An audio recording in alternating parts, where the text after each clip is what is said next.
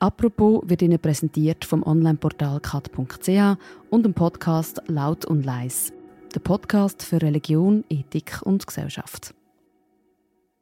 Heute bei Apropos 50 Jahre Hip-Hop.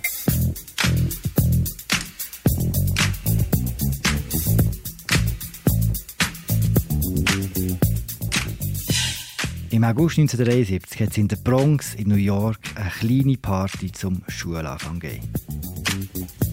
Es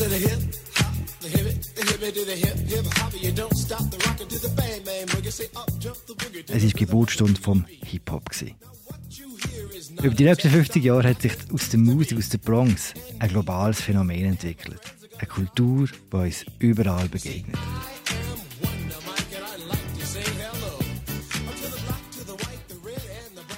Wie hätte es passieren Wo erkennen wir heute noch den Anfang vom Hip-Hop?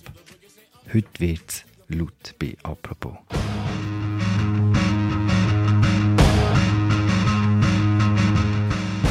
Der Jakob Piazza von der Süddeutschen Zeitung nimmt uns heute an der Hand und führt uns an ausgewählten Tracks durch ein halbes Jahrhundert Hip-Hop-Geschichte. Hallo Jakob. Hallo, grüß dich. Jakob, alles fängt mit dem an. Was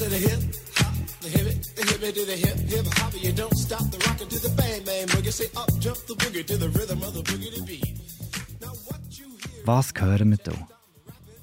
Wir hören da eigentlich alles alles, was später kommen wird, hören wir da schon. Also wir hören vor allem mal den Song Rapper's Delight von der Sugar Hill Gang. Wir hören äh, da aber zum ersten Mal, zumindest prominent, den Begriff Hip-Hop in einer der ersten Zeilen. Wir hören zum ersten Mal den Begriff Rappin' to the Beat. Next on the mic is my man Hank. Come on, Hank, sing that song. Check it out. Wir hören auch unglaublichen Blödsinn. Die ersten Zeilen sind, sind ganz wundervoller Nonsens. Wir hören eine Bassline, die aus einem anderen Song stammt, nämlich von der Disco-Band Chic, der äh, unter anderem Nile Rogers angehört hat, den, den wir zuletzt ja wieder mit Daft Punk und so prominent erlebt haben. Der und äh, der Bassist Bernard Edwards haben die Produzenten deswegen natürlich auch sofort verklagt, weil sie gesagt haben, ihr habt unsere Bassline geklaut.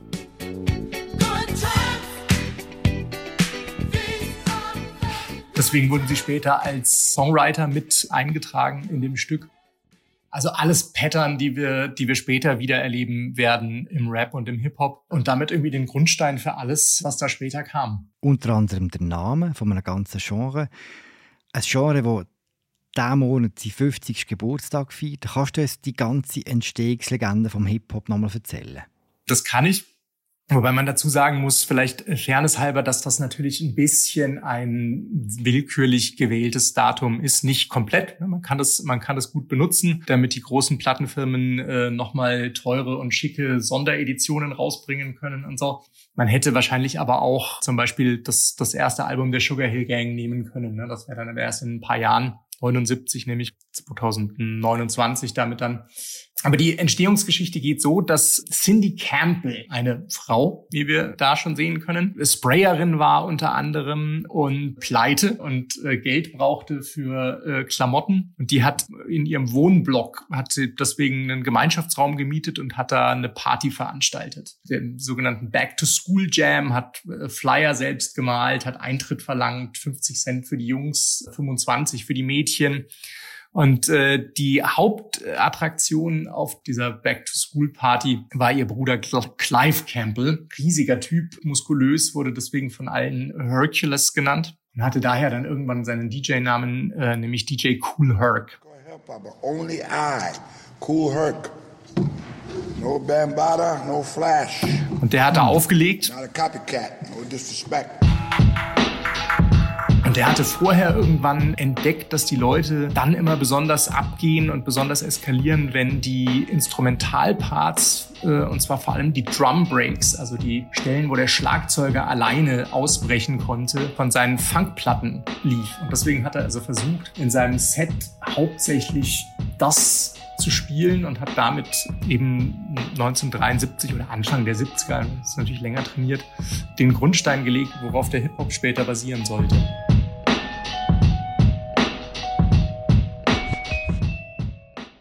Also zur Kombination von den verschiedenen Sachen, das ist der Grundstein gewesen.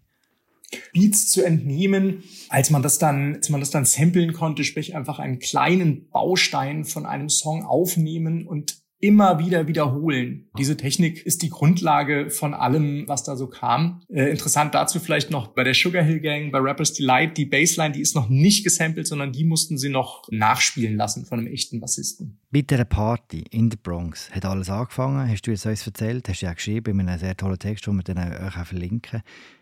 Wie muss man sich das nachher vorstellen? Ist das Ganze explodiert ab drinnen? Na, es blieb schon erstmal ein lokales Phänomen, das sich in der Bronx und umliegenden Gegenden ausgebreitet hat. Und es wurde dann so Ende der 70er eben größer mit der Sugar Hill Gang, die bei Sugar Hill Records übrigens erschienen sind, ein Label, das von einer Frau auch wieder gegründet wurde. Ne? Also immer spannend, dass wenn man sich die Geschichte anguckt, dieses Genres, dass Frauen ja doch lang und oft und zum Teil ja auch immer noch marginalisiert und irgendwie auch unterdrückt. Man findet an jeder Stelle eigentlich äh, doch wieder ganz entscheidende Frauen so als, als, als ersten Hit würde ich sagen, kann man tatsächlich Rappers Delight bezeichnen und auf demselben Label, also eben auch wieder, ne, immer noch Sylvia Robinson hieß die, die Frau, die das Label gegründet hatte, die wiederum dann auch Grandmaster Flash and the Furious Five entdeckt hat und mit denen auch gleich den zweiten Hit noch rausgebracht hat, nämlich The Message.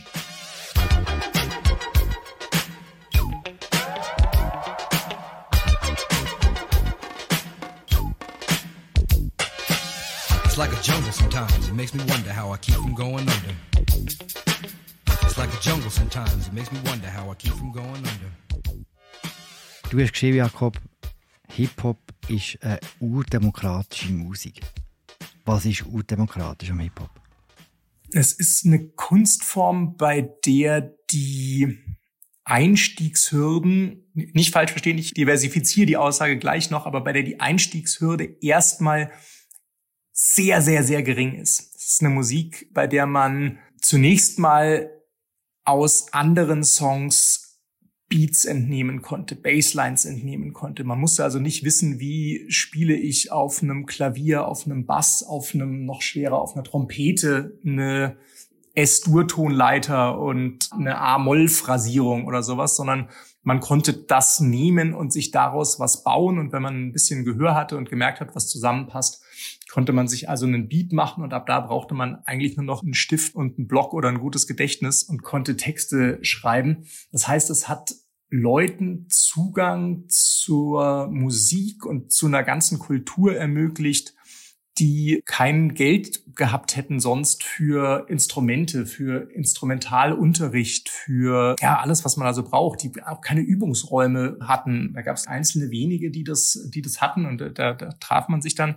Und das ist, würde ich sagen, auch einer der Gründe, warum sich diese ganze Kultur halt auch größtenteils auf der Straße und vor Häuserblocks und sowas äh, entwickelt hat, mit Partys, mit Breakdance, mit, mit Graffiti. Diversifizieren deswegen, weil ähm, das jetzt so klingt, als sei es deswegen einfach, was da gemacht wird. Und das stimmt natürlich überhaupt nicht. Es ist nur einfach die Erstteilnahme. Dafür ist die Hürde im Vergleich zu anderer Musik einfach verhältnismäßig gering, um es dann zu der Meisterschaft zu bringen, die viele eben erreicht haben, äh, wird es wie, wie jede Musik unglaublich, äh, unglaublich kompliziert, äh, und zwar auf allen Ebenen. Äh, ein, ein, guter Rapper, ein guter Texter, ein guter Beatbastler, aber auch. Ne? Sampling ist im ersten Moment wahnsinnig simpel und, und äh, kann aber unglaublich komplex und eine ganz fantastische eigene Kunstform werden. Du sagst, es ist eine Strassenbewegung, du nennst es CNN vom Ghetto.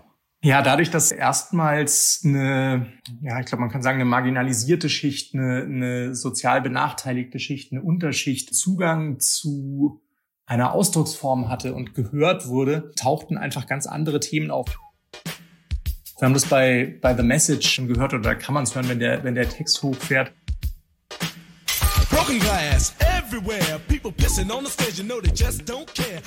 Erste Zeile gleich, broken glass everywhere. People pissing on the stairs. Ne? Also da geht's um, um, um verwahrloste äh, Wohngegenden, um Uringestank. Es ist überall Lärm, es sind Ungeziefer, Ratten rennen rum und so. Ne? Also sind einfach alles Erzählungen, ein Storytelling, letztlich, letztlich fast Reportagen eben äh, von einer Welt, die zumindest aus einer aktiven Sprecherposition, also erzählt von einem Beteiligten äh, beim echten CNN oder bei der New York Times oder bei der Süddeutschen Zeitung oder so, nicht stattgefunden haben, ne? sondern ja eben von den, von, von den Beteiligten aus erster Hand erzählt wurden und in den besten Fällen eben wirklich in einer Klarheit und in einer konkrete Art wie es eine, wie es eine gute Reportage täte, so dass man das Glas knirschen hört, dass du eigentlich fast riechst, wie es da stinkt und, und wie die Viecher rumwuseln und so. It's like a jungle sometimes, it makes me wonder how I keep from going under.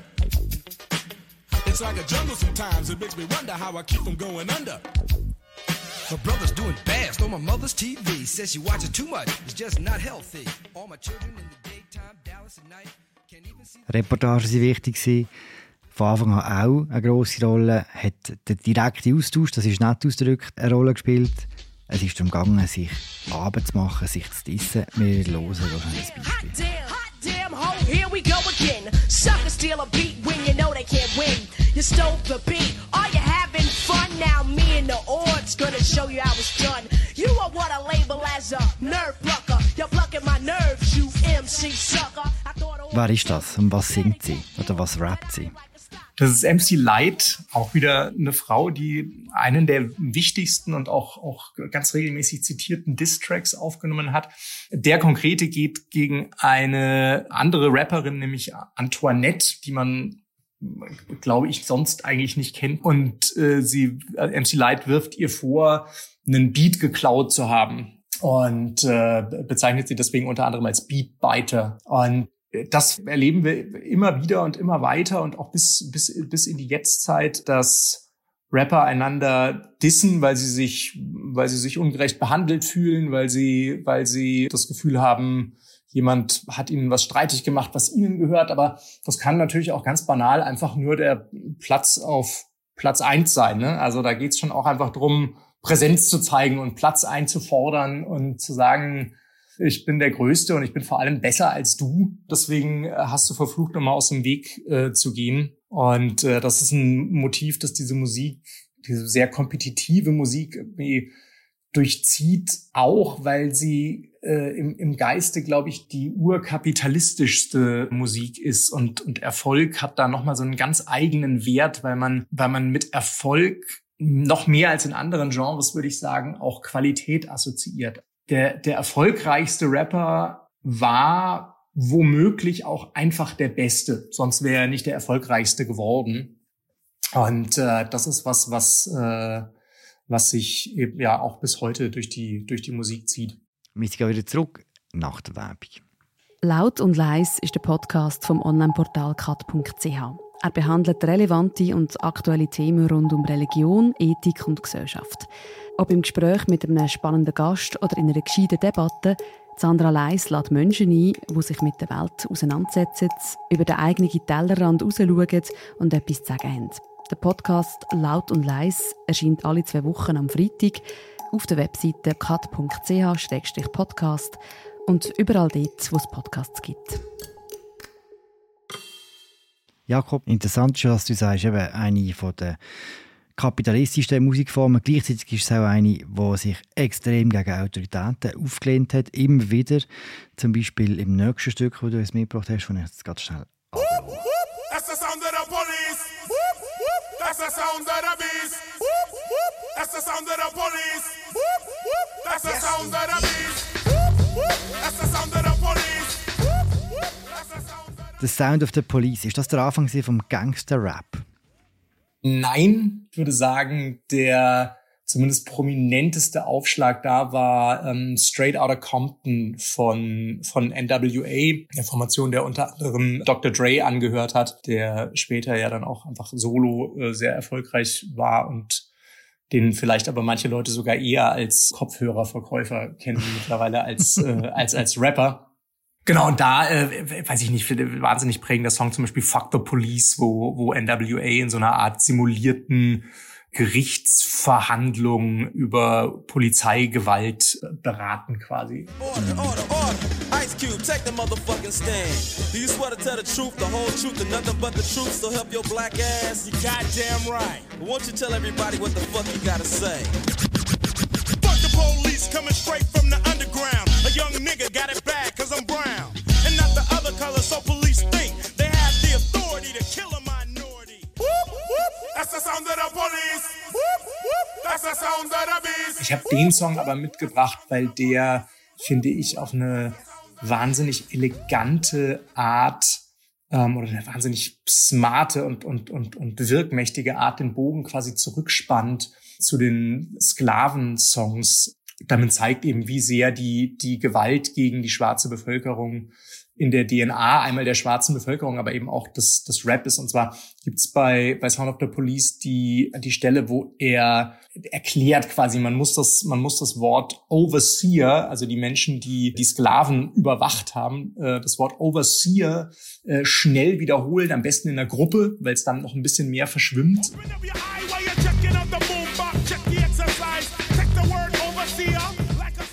Immer wieder wiederholen, wiederholen.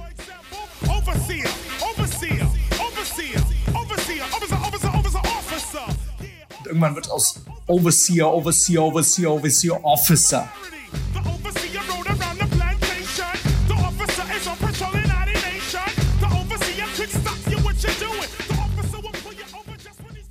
Also der heutige Police Officer kommt in dieser Erzählung in einer relativ direkten Linie aus dem Overseer, der die Sklaven früher äh, bewacht hat und überwacht hat, ähm, was natürlich ein irres Statement war und womöglich auch in Teilen natürlich richtig, aber eben wahnsinnig elegant gemacht in diesem Song. Gerade die Textziele und die ganzen Anfänge vom Hip-Hop zeigen ja, dass es eine sehr schwarze Musik, eine schwarze Bewegung war. Wann ist das aufgebrochen worden? Ich würde sagen, am prominentesten mit den Beastie Boys und zwar deren ersten Hip-Hop-Album, betone ich deswegen so, weil die ja als, eigentlich als Punkband angefangen haben und in diesem Spirit ihre Musik eigentlich auch weitergemacht haben, als sie dann, als sie dann Hip-Hop gemacht haben.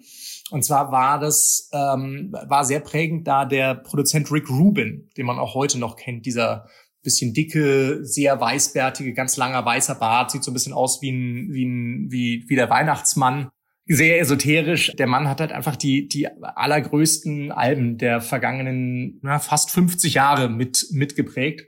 Hat äh, vor den Beastie Boys Run DMC unter anderem schon produziert, Raising Hell und wollte mit den, mit den Beastie Boys jetzt quasi alles, was er da gelernt hat, nochmal so over the top machen. Also irgendwie die, die Beats, die er damals vor allem noch mit 808, eine Drum Machine, die den, die den Hip-Hop damals angefangen hat zu prägen und die auch immer noch benutzt wird, äh, ins, ins absolute Extrem aufzureißen. Und die, die Beastie Boys selbst wiederum haben ihre haben ihre Raps nicht mehr einfach nur rezitiert oder gesprochen. Es war einfach kein Sprechgesang mehr, sondern die haben das gebrüllt in Teilen nur noch eben mit dieser Punk-Attitude und so.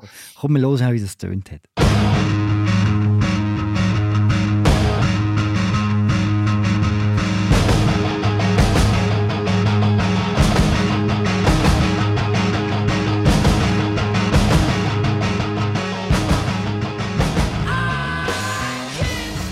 Es war auch ein sehr eindrückliches Musikvideo, wenn ich mich recht erinnere, wo sie durch die Stadt rennen. Äh, mit, mit diesen geilen Schnauzern und so. Der ähm, MCA von denen war äh, wahnsinnig interessiert in, in Filmen und, und, und Regisseur sein und hat sich damit sehr beschäftigt und hat viele von den, unter Pseudonym viele von den ähm, Videos verantwortet und der hat sich das, glaube ich, ausgedacht. Apropos Film, äh, grosser Zugang für weite Teile der Bevölkerung, die eben nicht aus Amerika kommen, hat der Eminem gebracht, glaube ich, mit, mit, seinem, mit seinem Film, wo ganz vielen Leuten plötzlich Zugang zu Hip-Hop-Kultur ermöglicht hat, die vorher keiner hatte.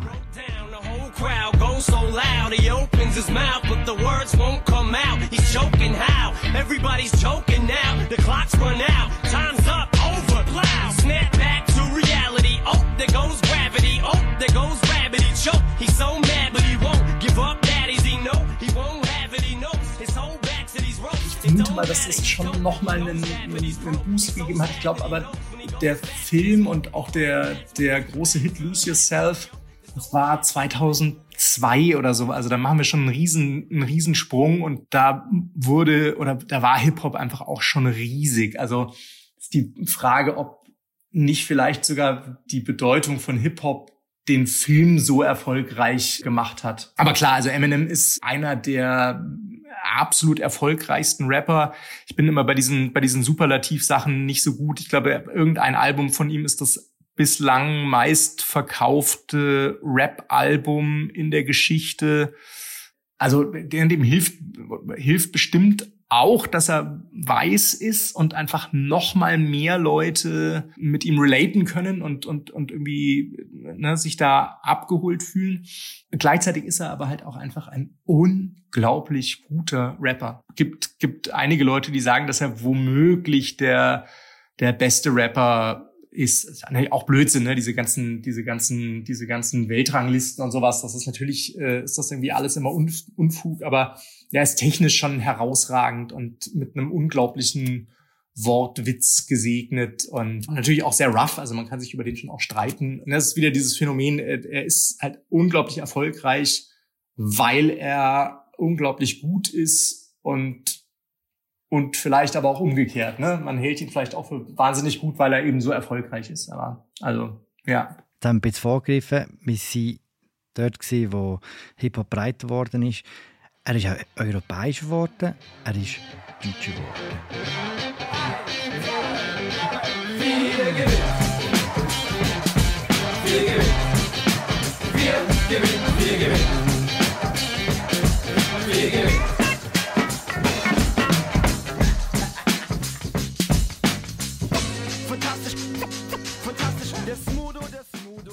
Und so weiter und so fort. Wie hat Deutschland damals auf äh, deutschen Hip-Hop reagiert? Sagen wir mal ambivalent. damit, liegen wir, damit liegen wir auf jeden Fall mal nicht falsch. Das Album und dann vor allem noch die Single Die da natürlich, würde ich mal sagen, war so der erste große Hit in Deutschland. Es gab schon andere Acts wie Advanced Chemistry vorher zum Beispiel, die das, die das sehr viel authentischer gemacht haben, die das rougher gemacht haben, die es vielleicht auch ein bisschen, ja, eben echter gemacht haben, aber eben da erster großer, erster großer Pop-Hit und damit wurde das hier bekannter, wurde das größer. Und bei allen, die das aber schon kannten, ähm, oder nicht bei allen, aber bei, bei einigen hat es auch äh, Befremden und Ablehnung ausgelöst, wenn man gesagt hat, man, man, man verpoppt da eine Musik, die mit Pop nichts zu tun hat, die eben ne, das CNN des Ghetto war, äh, die schwarz ist und dann, und dann kommen diese Stuttgarter Wohlstandsbubis und, und, und ziehen sich weite Hosen an und, und behaupten, behaupten, sie würden Rap machen. Also äh, ambivalente, ambivalente Reaktionen und es hat auch, glaube ich, eine Zeit oder hat eine Zeit gedauert, bis, äh, bis das Land äh, und, und die Kultur sich auch mit den Fantastischen Vier versöhnt hat, die äh, wiederum ja später auch noch mal mehr in den Pop gedriftet sind und, und aber auch wirklich gute Songs hatten. Also gar nicht unbedingt jetzt genuin gute Rap-Songs, sondern einfach wahnsinnig gute Pop-Songs und so hat man da irgendwie, glaube ich, so mehr zu sich gefunden. Und wir, nur kurz, weil wir vorher über Eminem gesprochen haben, ne, viel gewinnt. Das Album kam, glaube ich, 92 raus und Eminems zumindest wahrnehmbares Debüt war irgendwann 97, glaube ich, oder sowas. Und äh, auch der Rap-Meilenstein 36 Chambers vom Wu-Tang Clan kam erst ungefähr ein Jahr nach Vier gewinnt raus. Und das war schon das zweite Album von den Fantastischen Vier. Also hm. Deutschland war gar nicht so spät dran, wie man, wie man immer denkt.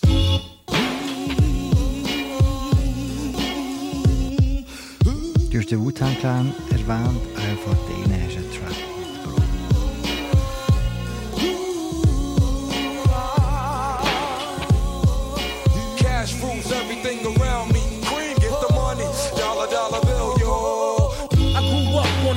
side, the New York Times side. Staying alive was no job, had second hands. Moms bounced on Was ist an dem speziell, Jakob? RZA, der, also auch einer der Rapper von, vom, vom Wu-Tang Clan, aber auch vor allem der Hauptproduzent, hat mit diesem Album erstens mal eine neue Ästhetik in den, in den Rap gebracht. Es wurde alles nochmal düsterer, ver, vernebelter, auf eine Art irgendwie auch nochmal bekiffter und, und, und bedrohlicher.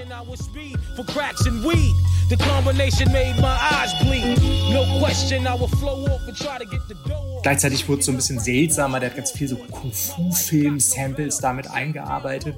Und man hat in, zumindest in, in, in dem kommerziellen Rahmen zum ersten Mal auch so eine richtig große Gang zusammen erlebt. Das sind, je nachdem, wie man zählt, glaube ich, acht bis elf Mitglieder oder sowas, die dann da zusammen getourt sind. Dann ist er einfach ein, ein einer von denen, die dieses zunächst mal so simpel wirkende äh, Sampling immer mehr perfektioniert haben und immer eleganter mit immer kleineren Schnipseln gearbeitet haben. Also wenn man sich anguckt, NWA zum Beispiel haben einfach, haben einfach äh, immer noch mehrere Takte einfach gesampelt und darüber noch ein Beat gelegt und gerappt. Und bei RZA hat man immer mehr entdeckt, wie er, wie er kleinste Schnipsel nur noch nimmt und aus denen, aus denen Beats zusammen gebastelt hat. Und ähm, das Sampling damit zu der noch mehr zu der Kunstform gemacht hat, dieser wirklich, wirklich brillanten Kunstform, die es inzwischen ist. Und dann, das, das hat er mir von vor zwei Jahren oder sowas in einem Interview erzählt, sagt der Song Cream heißt er, erklärt auch so ein bisschen die, den kapitalistischen Anspruch hinter Rap. Ja, da geht's geht's um, um ein paar Jungs, die die an den Straßenecken rumlungern und, und Drogen verticken und irgendwie 40.000 Dollar im Monat machen. Und er hat halt erzählt, ihm, ihm war aber einfach sehr schnell klar, dass das, ne, die mussten die ganze Zeit vor der Polizei flüchten und, und hatten halt einen enormen Druck und Stress und wahnsinnigen Aufwand. Und er hat das immer als wahnsinnig erniedrigend empfunden und hat, ähm, hat einfach irgendwann gemerkt, wenn wir, wenn wir uns voll auf die Musik konzentrieren, dann, dann können wir mit einer Tour Millionen machen und äh, das alles völlig legal. Ne? Also dieser, dieser schon auch kapitalistische Erfolgsanspruch dahinter und dieses strategische Kalkül, das dahinter auch steckt, äh, das taucht in dem Song äh, sehr explizit auf.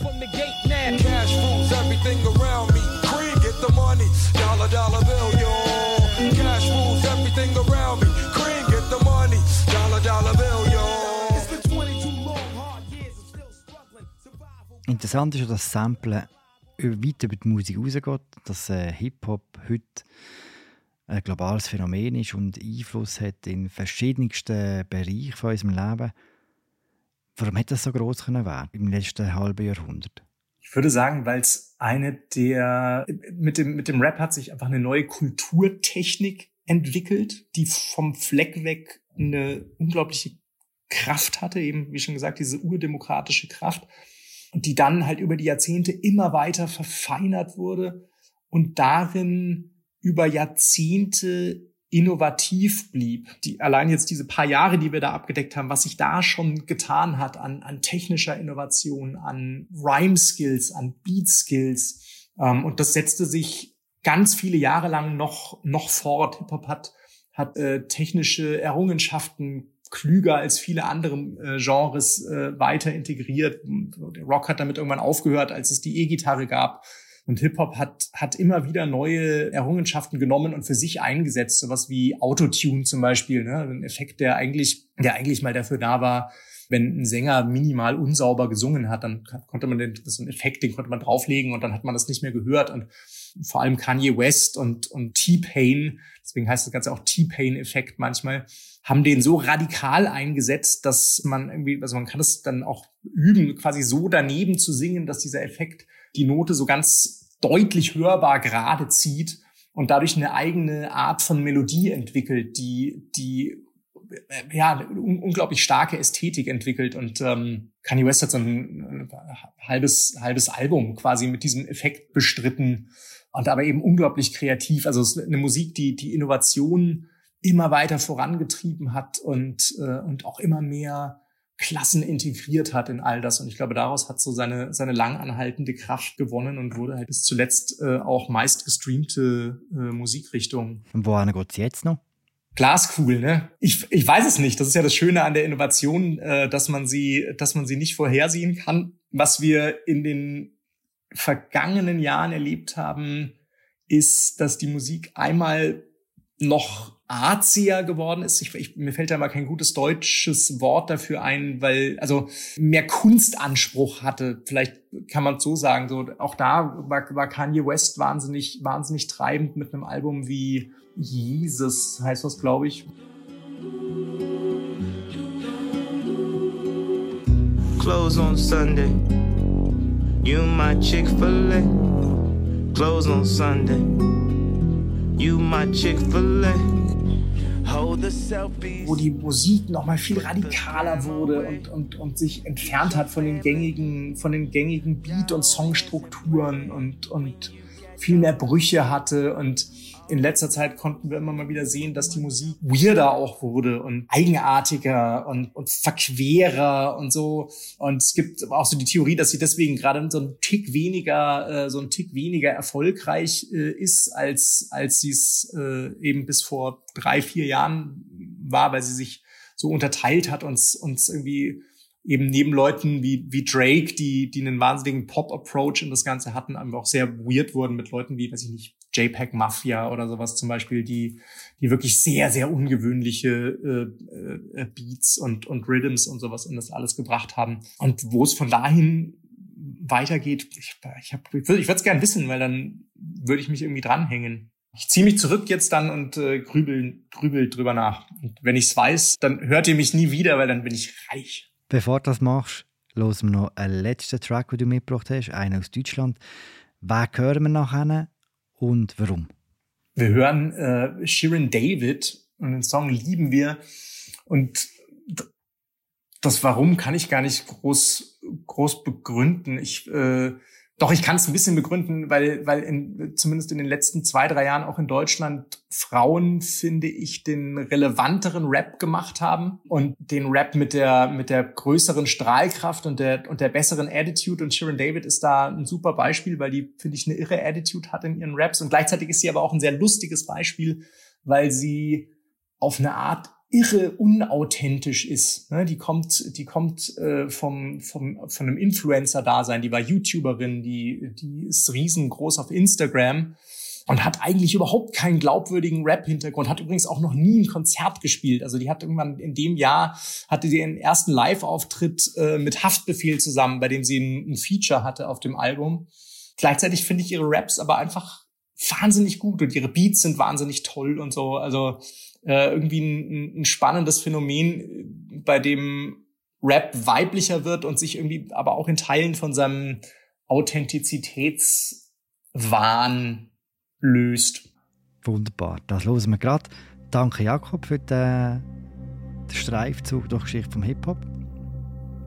Ich danke auch. Schön war's. Mit euch alle Links zu den Songs in der Episode beschreiben. Los jetzt Shirin David und wir hören uns morgen wieder. Ciao zusammen. Wie handelt man einen Shitstorm? Hm, shake it off wie der Taylor Swift-Song. Ja, die fragen mich schon wieder, ob ich B bin. B steht für Bambi, Bramfels, Barbie, Bad Bunny, Babsi. Kein Selfmade, aber Buddy so bosshaft. Jeder dachte safe, dass ich Pop mach. Bring meine Boys mit, Album ist Teamwork. Mit wem ich Songs schreib? Bitch, do your research. Yeah. Private Space riecht wieder nach Space Rave. Hab was Süßes für dein Boy in a Space Cave. Er ist ein Playmate, Anthony Cole Smith.